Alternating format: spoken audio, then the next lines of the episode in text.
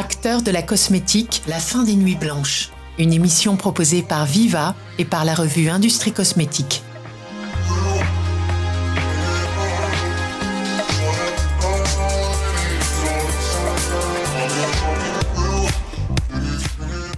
Bonjour à tous et merci d'écouter cette nouvelle saison d'une émission qui va vous aider dans votre quotidien de cosméticien.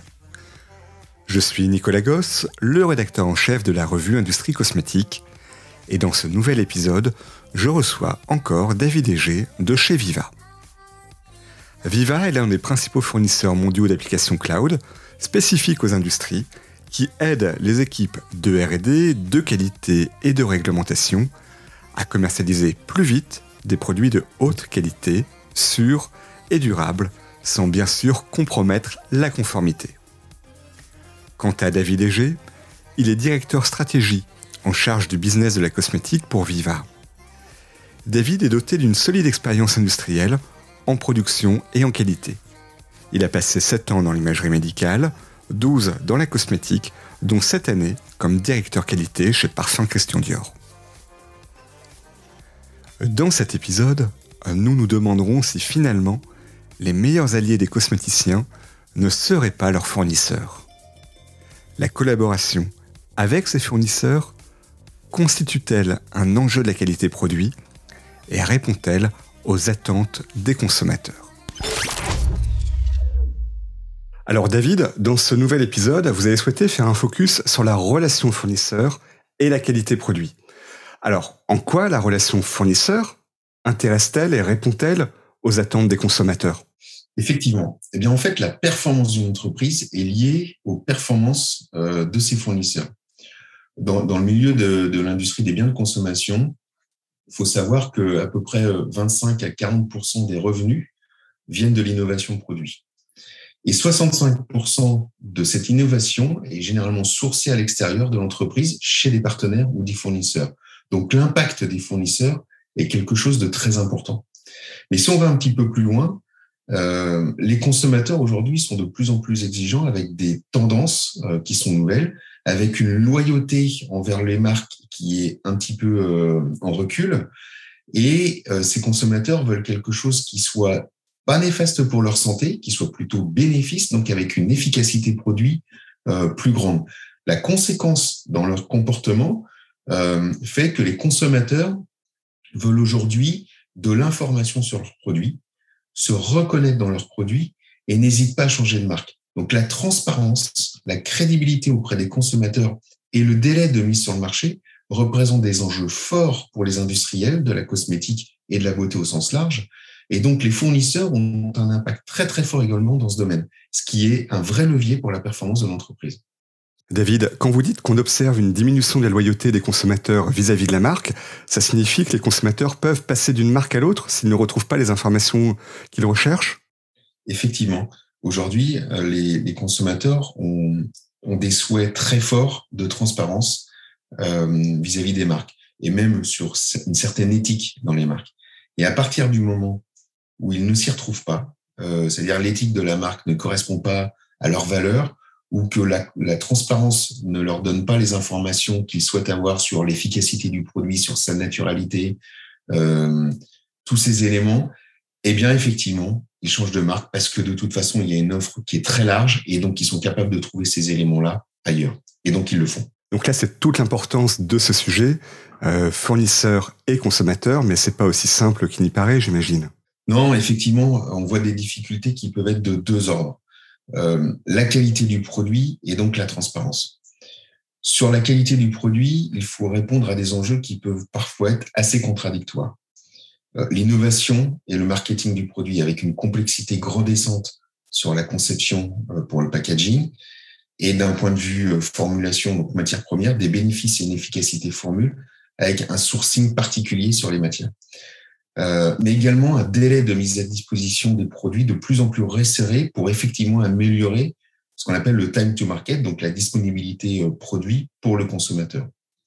Cette contradiction ben, engendre des difficultés au développement, à la mise au point et euh, des, au démarrage de production, avec souvent des défauts qualité qui doivent nécessiter des investigations, puis des corrections, Et tout ça avec des délais qui sont supplémentaires dans le cadre d'un projet. Alors, en quoi ça impacte la vie du consommateur et la décision d'achat? Alors, il y a, y a, tout ça va apporter un, un, coût supplémentaire qui est bien supérieur au coût d'achat des produits pour l'entreprise. Donc, il y a un impact pour le fournisseur et pour le client. Euh, typiquement, quand on a des produits défectueux, on va mettre en place des opérations de tri ou de reprise. On va éventuellement avoir des rebuts dans les lots de production ou encore euh, des effets induits euh, par des retards. Et puis, dans un monde qui est aussi régi par la mode, il faut créer, formuler, concevoir, produire et distribuer au plus vite pour rester au contact des attentes du consommateur.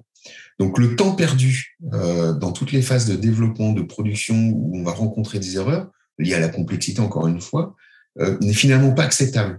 Donc des allers-retours sur des clarifications lors des démarrages de production, des défauts industriels, euh, des redondances ou des temps d'attente cumulés ne sont finalement pas acceptables dans, dans la compétition qu'on a aujourd'hui. David, vous évoquiez la transparence tout à l'heure quelles informations produits on peut collecter, comment collecter tout ça, quel impact euh, ça a pour la relation client-fournisseur et consommateur? Au-delà du choix des matériaux, la traçabilité sur les produits, l'origine, le mode d'obtention est un enjeu qui prend euh, une grande importance. On parle de la confiance des consommateurs et donc du, enfin, ce qu'on appelle le trust. Euh, et puis, on a un univers qui est changeant. Comment faire pour répondre correctement aux attentes quand celles-ci changent en permanence?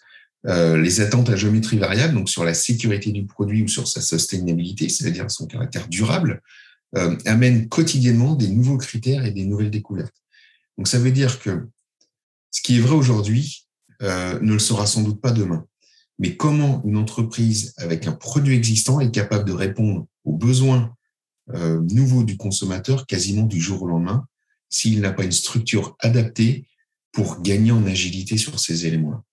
Alors j'imagine que c'est là que vous intervenez. Alors quelles sont les solutions à mettre en œuvre pour faire de cette collaboration avec les fournisseurs un point fort pour tout le monde, y compris les consommateurs?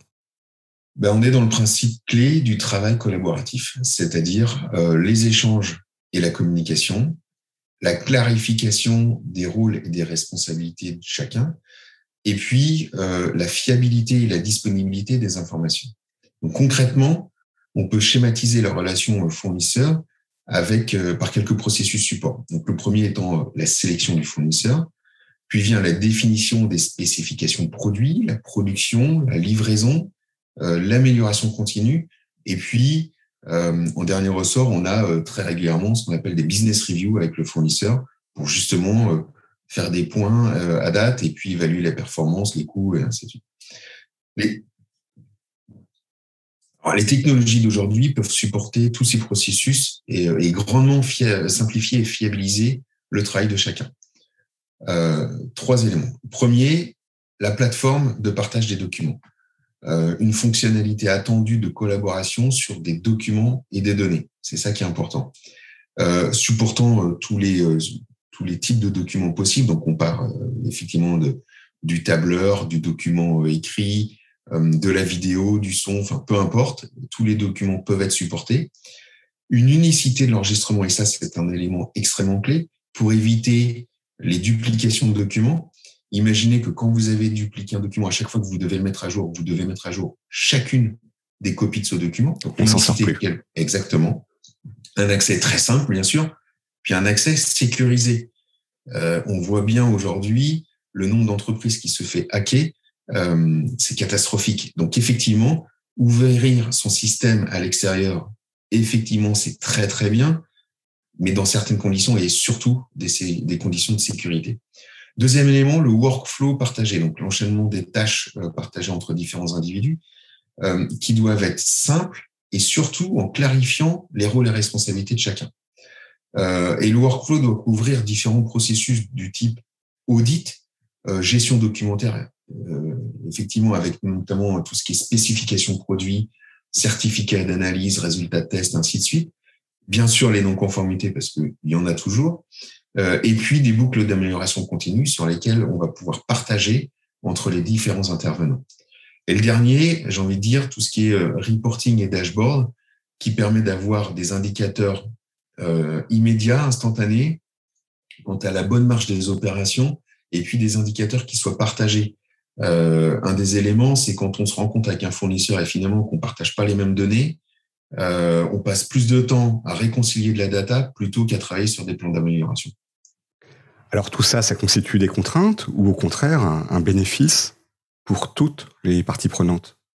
Alors la question est bonne. Euh, j'ai envie de dire un bénéfice, bien sûr, euh, mais euh, on a toujours cette question qui revient sur le ROI, le retour sur investissement. Quand on regarde euh, toujours le coût de ce qu'on achète, euh, au sens euh, prix-pièce, on passe souvent à côté euh, de ce que j'appelle le total quality cost, qui englobe le prix du produit acheté effectivement, mais aussi le coût d'obtention de la qualité et le coût de la non-qualité et de ses répercussions business.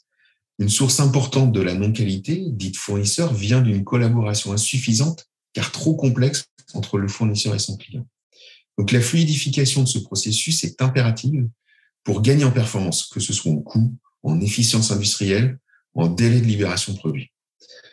Et elle est encore rendue plus impérative dans les industries, dans la mesure où les clients leur demandent de la transparence et de plus en plus euh, de garanties quant à leurs produits. Cela couvre évidemment tous les intervenants de la chaîne de distribution, euh, comme on l'a dit tout à l'heure, qui doivent être en mesure de communiquer de bout en bout des informations qui soient fiables. Donc c'est une vraie demande euh, au-delà de l'efficience des consommateurs pour savoir exactement ce qu'ils achètent. Donc pour conclure, faire plus, faire mieux, c'est possible. Oui, faire mieux pour euh, moins cher est possible en considérant que la qualité ne s'arrête pas au mur de l'entreprise. Les technologies digitales, comme celles que nous proposons, permettent de traiter les flux de bout en bout en cassant les silos au sein des organisations et donc de considérer les fournisseurs comme partie intégrante de votre processus qualité au travers d'outils qui sont mis en commun. Bien sûr, ces solutions digitales doivent être parfaitement adaptées à chaque industrie. David, je vous remercie.